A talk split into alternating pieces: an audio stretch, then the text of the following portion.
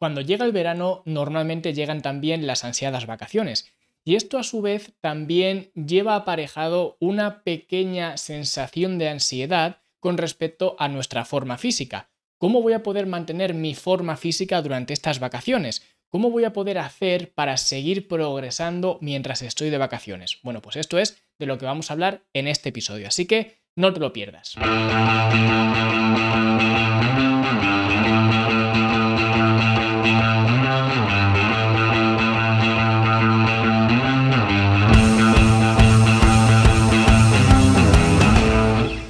Y si estas vacaciones quieres ir a la playa y quieres parecer sofisticado, lo mejor que puedes hacer es llevar un libro. Y yo resulta que no he escrito uno, he escrito cinco. Así que si quieres parecer inteligente en la playa con un buen libro, pues te recomiendo alguno de los libros que yo he escrito que no solamente van a hacerte parecer más inteligente leyendo el libro en la playa, sino que además vas a aprender a mejorar tu forma física y a ponerte en forma en general. Así que si quieres echarle un vistazo a los libros que he escrito, están todos en mi página de Amazon, fitnesslanube.com barra Amazon, y ahí los tienes. Y si quieres coger alguno para estas vacaciones, pues será todo un placer acompañarte en estas vacaciones. Así que ya lo sabes, fitnesslanube.com barra Amazon. Vale, y ahora sí vamos a hablar sobre las vacaciones y qué es lo que tenemos que hacer en las vacaciones con respecto a nuestra forma física. Y es que voy a empezar hablando de algo que es algo bastante conocido, todo el mundo lo sabe, pero al mismo tiempo la gente no suele aplicarlo, parece que se lo olvida al menos. Y es que las vacaciones son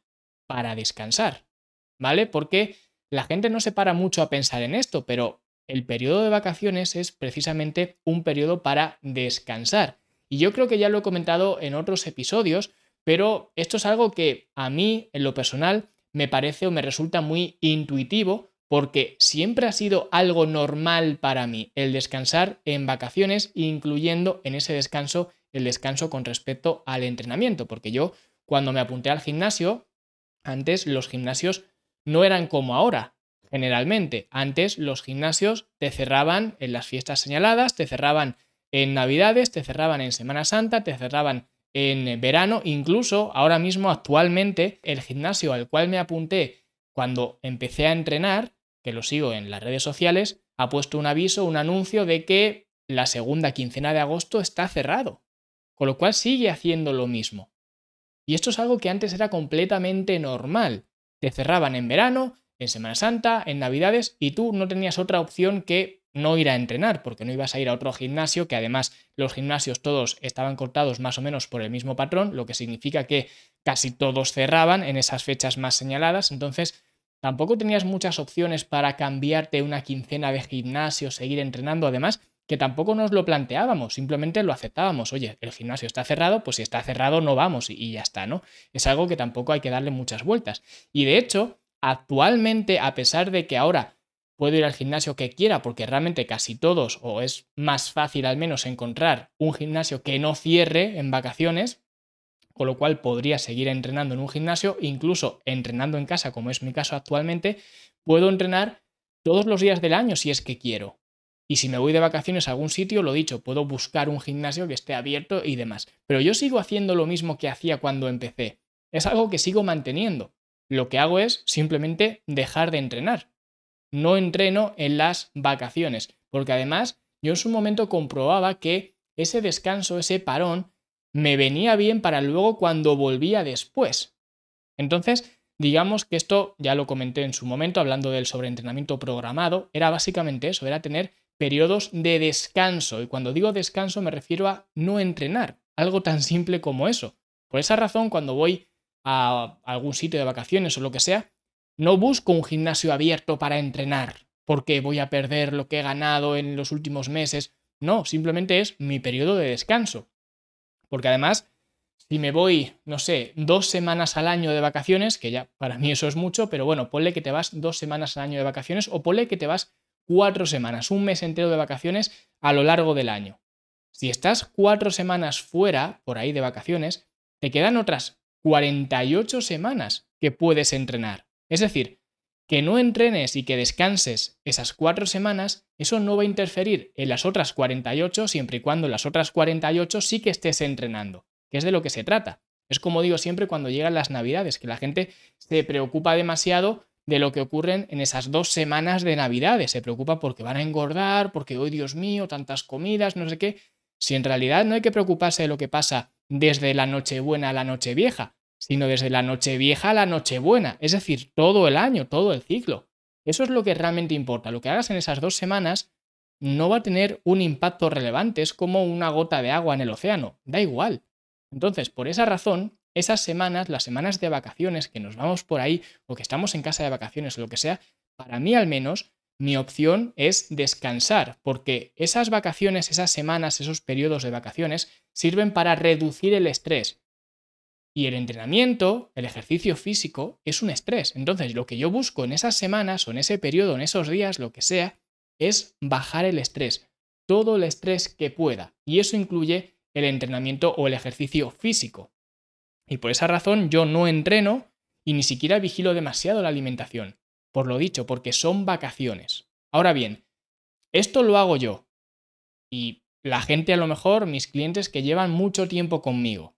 Es decir, que ya tienen unas rutinas establecidas y que ya tienen un cierto desarrollo. Pero esto no es el caso de todo el mundo, porque claro, si acabas de empezar a entrenar o acabas de empezar a controlar tu alimentación o acabas de empezar, digamos, esta travesía para mejorar tu forma física y tu estilo de vida, el hecho de entrenar es algo que todavía es algo nuevo para ti, te estás acostumbrando a ello. Lo mismo con respecto a la alimentación. Estás empezando a coger nuevos hábitos. Entonces, romper esos hábitos simplemente porque son vacaciones, pues posiblemente para ti no sea la mejor opción, porque eso significa que luego, cuando vuelvas de las vacaciones, vas a tener que empezar prácticamente de cero. No simplemente por cuestión de desarrollo físico, de que hayas perdido tu forma física o que hayas engordado, o que hayas... No estoy hablando de eso que también, ¿vale? Porque evidentemente tiene mucho más peso en una persona, por ejemplo, que no ha hecho nada, que es completamente sedentaria, empieza a entrenar una semana y la semana siguiente se va de vacaciones, pues esa semana es lo que he dicho antes, la gota en el océano. No sirve prácticamente de nada, con lo cual tienes que empezar de cero. Cosa distinta es una persona que ya lleve mucha traca y que sea completamente al revés, que lleve 40 semanas entrenando y se vaya una o se vaya dos. Esas dos semanas son las gotas en el océano, pero no al revés, ¿vale? Entonces, una persona que esté empezando, que tenga sobrepeso, que tenga, no sé, que esté empezando esta travesía, como he dicho, de mejorar su forma física, pues evidentemente cortar de raíz eso porque son vacaciones no le va a venir bien, porque va a tener que empezar de cero cuando vuelva de las vacaciones, ¿vale? Porque ahora lo que quieres es coger esos hábitos. Así que en ese caso recomiendo hacer algunas cosas para no perder del todo esos hábitos que estás empezando a coger, y ya digo, coger esos hábitos es lo que más cuesta una vez que ya los tienes, pues es muy fácil, o al menos es mucho más fácil el seguir entrenando, seguir cuidando tu alimentación, etc. Pero cuando estás empezando, lo difícil es precisamente coger esos hábitos. Así que no te voy a recomendar que rompas esos hábitos si llevas cuatro días empezando a aplicar esos hábitos. Así que vamos a ver algunas cositas que podemos hacer con respecto a ciertos elementos, los elementos clave que siempre vamos a manejar. Por ejemplo, la alimentación sería el primer punto. Y aquí lo que yo recomiendo es ceñirte, evidentemente la recomendación es un poco absurda, pero es lo que es, es lo que mejor te va a venir, es ceñirte lo máximo que puedas a tu plan de alimentación habitual. Entiendo que si estás escuchando esto, me has escuchado alguna vez, o eres cliente mío, alumno mío, ya tienes un plan de alimentación, ¿vale? Yo trabajo con planes de alimentación, no trabajo con macros, etc. Yo trabajo con planes de alimentación, ya he hablado de esto muchas veces, quizás en un futuro podamos hablar más eh, distendidamente de los planes de alimentación, pero en cualquier caso, yo trabajo con planes de alimentación y para mí el control de la alimentación siempre va aparejado a un plan de alimentación. Con lo cual, para ceñirte o para tener una buena adherencia a la alimentación, lo que tienes que hacer es ceñirte a tu plan de alimentación. Tampoco tiene mucho misterio. Y si estás de vacaciones, es cierto que vas a tener una adherencia más baja, pero eso no significa que sea una adherencia cero a la alimentación, ¿vale? Te puedes ceñir en la medida de lo que puedas. Porque, por ejemplo, imagínate que te vas a la playa a un apartamento, por ejemplo. Seguro que si estás en la playa, en un apartamento, aunque tengas una cocina para cocinar, pues es probable que hagas muchas comidas fuera, porque para una vez que te vas de vacaciones, pues a lo mejor no te apetece cocinar o lo que sea, y es completamente legítimo, estás disfrutando de tus vacaciones. Ahora bien, hay otras comidas que vas a hacer dentro del mismo apartamento, pues intenta que esas comidas sean según tu plan de alimentación habitual. Por ejemplo, si haces habitualmente el desayuno de los campeones de la academia, el que vemos en la academia, pues eso no significa que porque sean vacaciones tengas que desayunar pues galletas cuétara o las Tosta Rica o las dinosaurio porque estoy de vacaciones y me apetece. No, céntrate o ciñete todo lo que puedas a esa alimentación. Y si no, y esto vale para cualquier comida, he puesto el desayuno, pero puede ser la merienda, la media mañana, la comida que sea, las comidas que hagas en el apartamento, en este caso que he puesto de ejemplo, ciñete a, a tu alimentación, ¿vale? Y si no, otra opción que también recomiendo mucho en estos casos, en estos escenarios, cuando estamos de vacaciones, es aplicar algún formato de ayuno intermitente. Y esto puede rechinarle a muchas personas porque yo siempre he sido bastante crítico. Y no crítico en el sentido de intentar denostar por todos los medios el ayuno intermitente, sino que soy bastante racional de lo que el ayuno intermitente te puede aportar. Y en este caso el ayuno intermitente no es, no es nada mágico, ¿vale? No te va a aportar nada mágico ni nada que no te aporte una frecuencia de comidas más alta. Sin embargo, lo que sí que nos puede aportar en, esta, en este contexto cuando estamos de vacaciones es simplemente si estamos acortando la ventana de alimentación, es más difícil que consigamos meter un superávit de calorías, que por eso la gente adelgaza con el ayuno intermitente. No es gracias al ayuno intermitente, es gracias a que están en un déficit calórico porque el ayuno intermitente restringe lo que sería la ventana de alimentación. Ya está, esa es la magia que tiene el ayuno intermitente para perder peso corporal. No tiene más, no busquéis más porque no hay, ¿vale? Entonces, en esta ocasión sí que nos puede venir bien hacer algún protocolo de ayuno intermitente, algo ligero, ya digo, por ejemplo, el clásico 16-8, es decir, normalmente se suele aplicar saltándote el desayuno como tal, lo que entendemos por desayuno, y que la primera comida pues sea en torno al mediodía. O sea que por la mañana te tomas un café o un té, por supuesto sin azúcar, y ya simplemente con eso, o no le tomas nada, simplemente te hidratas con agua y ya está, y simplemente con eso aguantas hasta la comida de media mañana, ¿vale? Bueno, media mañana no, la comida de mediodía, ¿vale?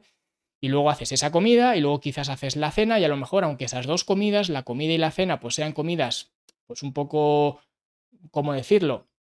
Sean comidas bastante ah, densas a nivel calórico, a lo mejor te vas a comer una paella con la familia o te vas a comer lo que sea, luego a lo mejor a media tarde te tomas un helado o cualquier cosa, puesto que ya has estado mucho tiempo sin meter alimentos, ¿vale? Que has estado toda la mañana y toda la noche, pues eso también va a hacer más difícil que esos alimentos que hayas consumido, aunque sean muy densos calóricamente, pues te vayan a reportar un eh, superávit calórico, ¿vale? Ya digo, es una forma de, de hacer esto y es una forma de utilizar los ayunos intermitentes en este contexto. Ya digo, no soy demasiado fan en el resto de situaciones, en nuestro entorno habitual, sencillamente por la competencia de micronutrientes, por ejemplo, de hacer muy pocas comidas y demás, pero bueno, a nivel de restringir el periodo de tiempo donde voy a meter calorías, pues entonces en este caso sí que nos puede venir bien aplicar algún tipo de ayuno intermitente como el que os he comentado. ¿Ok?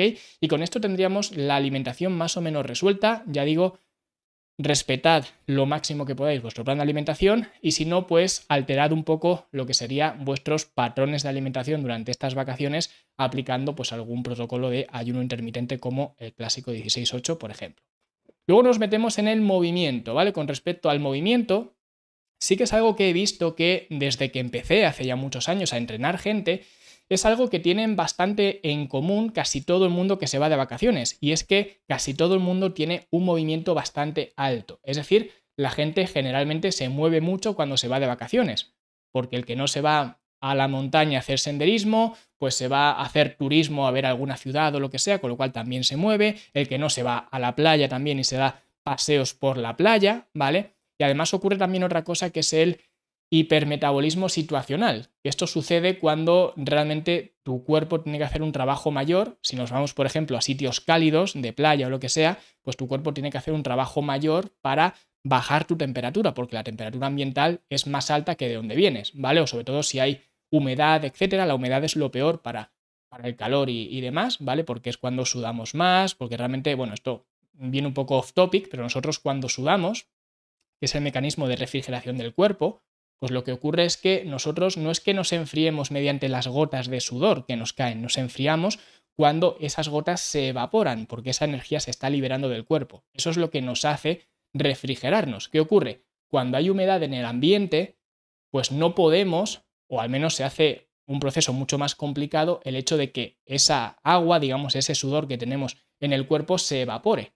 El mecanismo es prácticamente igual que el de un botijo. ¿Vale? Por eso el botijo está frío, porque esa, esa evaporación de agua es lo que hace que se enfríe el, el recipiente, ¿vale? O el líquido del recipiente. Pues esto ocurre un poco igual. Entonces, si vamos a un sitio con humedad, con calor, etcétera, el cuerpo tiene que hacer un trabajo mayor para mantenernos a una buena temperatura, una temperatura óptima que es la que necesitamos para vivir. Entonces, por esa razón, si estamos en un sitio de playa, un sitio, ya digo, con mucho calor, etcétera, el hecho de movernos en ese ambiente ya va a hacer que gastemos incluso más calorías que si lo hiciéramos en un entorno o en un ambiente más cómodo. Por eso muchas veces también me hace un poco de gracia cuando pues vas por la playa o algún sitio así que la gente va de vacaciones y pasas por la fachada de algún gimnasio y ves estas cristaleras, que hay algunos gimnasios que tienen cristaleras para que tú veas lo de dentro y los de dentro vean lo que hay fuera, pues tú estás viendo que la gente está ahí corriendo en la cinta o en la bici, etcétera, y dices, bueno, si lo que estás buscando es perder grasa corporal haciendo cardio, haciendo ese ejercicio aeróbico, lo que sea, ¿por qué en lugar de hacerlo dentro, en un entorno climatizado, a 22 grados, cómodo y demás, ¿por qué no lo haces fuera? en la playa, que además de ser más entretenido, también a nivel, por ejemplo, si vas descalzo por la playa, también es mucho mejor a nivel sensorial, para los pies, etc. ¿Por qué no haces eso si además estás gastando más calorías, que es en teoría lo que buscas? A no ser que sea otra cosa lo que busques, pero si estás buscando eso, ¿por qué no lo haces fuera en la playa, que tienes delante justo del gimnasio? Esas son cosas que nunca he entendido muy bien, ¿no? Pero bueno, básicamente el movimiento no suele ser un problema, así que vamos a intentar movernos todo lo que podamos en las, en las vacaciones, ya sea, ya digo, haciendo senderismo, haciendo actividades acuáticas, si es que nos vamos a la playa, paseos por la playa, turismo, lo que sea. Vamos a intentar movernos lo máximo que podamos, aunque ya digo, esto no suele ser un problema para casi nadie. Luego nos vamos a la pieza también fundamental que es el descanso, que aquí yo soy muy pesado con esto, pero lo ideal, al igual que con la alimentación, sería ceñirnos a nuestros horarios, ¿vale? De acostarnos, levantarnos, etcétera. Esto es lo ideal. Ahora bien, esto no va a ocurrir, o en la mayoría de los casos no va a ocurrir. Entonces, vamos a intentar ceñirnos lo que podamos y lo que no podamos, pues simplemente vamos a disfrutar de las vacaciones y ya está. Es cierto que esta filosofía con respecto al descanso sí que va a desregular un poco el ritmo circadiano, ¿vale? Nuestros horarios habituales, nuestros patrones habituales de sueño, pero bueno, no hay problema porque cuando volvamos otra vez de las vacaciones, pues simplemente cogemos de nuevo nuestra hora ancla, que esto ya he hablado de esto en otras eh, ocasiones, ¿vale? En otros episodios, cogemos nuestra hora ancla, empezamos otra vez a restablecer los patrones de sueño y ya está. Lo dicho, al final las vacaciones son para descansar, son para reducir el estrés y el descanso, el sueño, es la forma primaria o principal de reducción de estrés. Así que vamos a intentar dormir todo lo que podamos y ya digo, si no podemos respetar los horarios de acostarnos y levantarnos, que habitualmente va a ser así, no vamos a poder aplicar estos horarios porque estamos fuera, tenemos más vida nocturna, lo que sea, pues simplemente vamos a intentar dormir todo lo que podamos para bajar al máximo los niveles de estrés, ¿ok? Y ya nos vamos al entrenamiento como tal. Hemos visto el movimiento a nivel general, pero si hablamos del entrenamiento, aquí es donde viene ya la madre del cordero, como se suele decir, ¿vale? ¿Qué es lo que hago para entrenar? Y yo ya he dicho que si partes con una buena base, con un buen bagaje con respecto a entrenamientos y demás, Aquí lo que buscamos es disminuir el estrés, con lo cual mi opción y lo que yo recomiendo es directamente no entrenar. Ahora, si no estás en esta situación, yo te recomiendo seguir entrenando. Ya digo, si llevas una semana entrenando o un mes entrenando o dos meses entrenando, todavía estás cogiendo el hábito de entrenar. Entonces no quiero que lo partas aquí. Quiero que sigas entrenando. O al menos mi opción, mi recomendación y lo mejor para ti es que sigas entrenando. Así que Aquí realmente es donde más pincha la gente con respecto a sus vacaciones. Y de hecho pincha la gente cuando está en esas vacaciones, porque a nivel de previsión sí que casi todo el mundo quiere tener algo para entrenar. De hecho, esto lo digo con conocimiento de causa, siempre que algún cliente se va de vacaciones me dice, oye Luis, me voy de vacaciones de tal fecha a tal fecha, por favor, mándame un entrenamiento que pueda hacer durante estas vacaciones.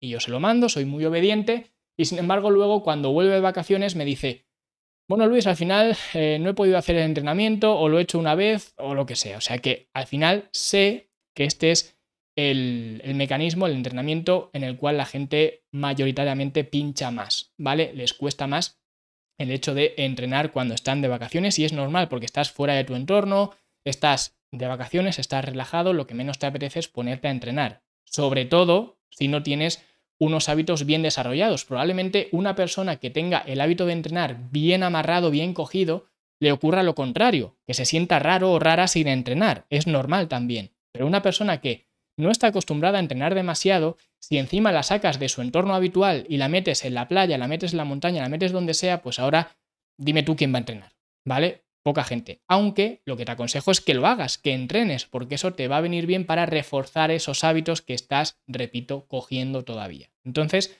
esto es lo más importante, que entiendas que para tu caso eh, personal, lo mejor que te va a venir es seguir entrenando.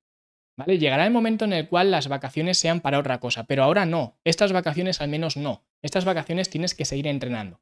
Entonces, si por ejemplo vas a un hotel con gimnasio, ya lo tienes resuelto, no tienes que preocuparte de nada, simplemente entrenas en el gimnasio del hotel y ya está, ¿vale? Generalmente estos gimnasios son bastante, bueno, paupérrimos, por decirlo de alguna forma, son bastante escasos en material y demás, pero bueno, para hacer un entrenamiento nos viene bien y si no, pues lo que yo aconsejo siempre es viajar con las bandas elásticas, ¿vale? Las bandas elásticas, ya sabéis que yo soy muy defensor de las bandas elásticas, es un material excepcional, no es el único, es decir, que a mí me gusten las bandas elásticas no significa que no me gusten otros equipamientos. Como digo siempre, que te guste el chocolate no significa que no te guste la vainilla, ¿vale? Entonces, las bandas elásticas me gustan mucho y además para este escenario de estar fuera de casa, etcétera, vienen muy bien porque son bastante portables, las puedes meter en cualquier sitio, en su bolsita que te vienen, las metes en la maleta y ya está, y las puedes tener en cualquier momento y te sirven para hacer muchísimos entrenamientos y de hecho, lo que aconsejo también hacer con respecto a los entrenamientos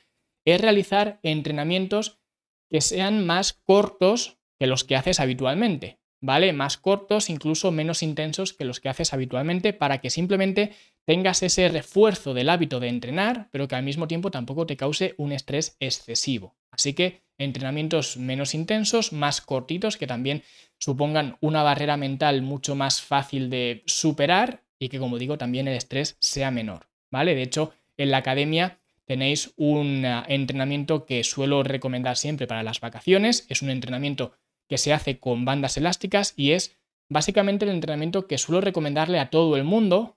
En ocasiones lo he modificado un poco, depende de a quién se lo mande, pero es siempre el entrenamiento que suelo utilizar porque es muy dinámico, es muy flexible, se adapta a todo, se adapta a, pues, eh, si quieres entrenar eh, menos tiempo, si quieres entrenar más tiempo, si quieres partir, por ejemplo, medio entrenamiento por la mañana, medio por la tarde o lo que sea. O sea que es súper flexible y ya digo, a la gente le encanta hacer este entrenamiento en, vacaciones y lo tenéis en la academia, en la sección de recursos, ¿ok?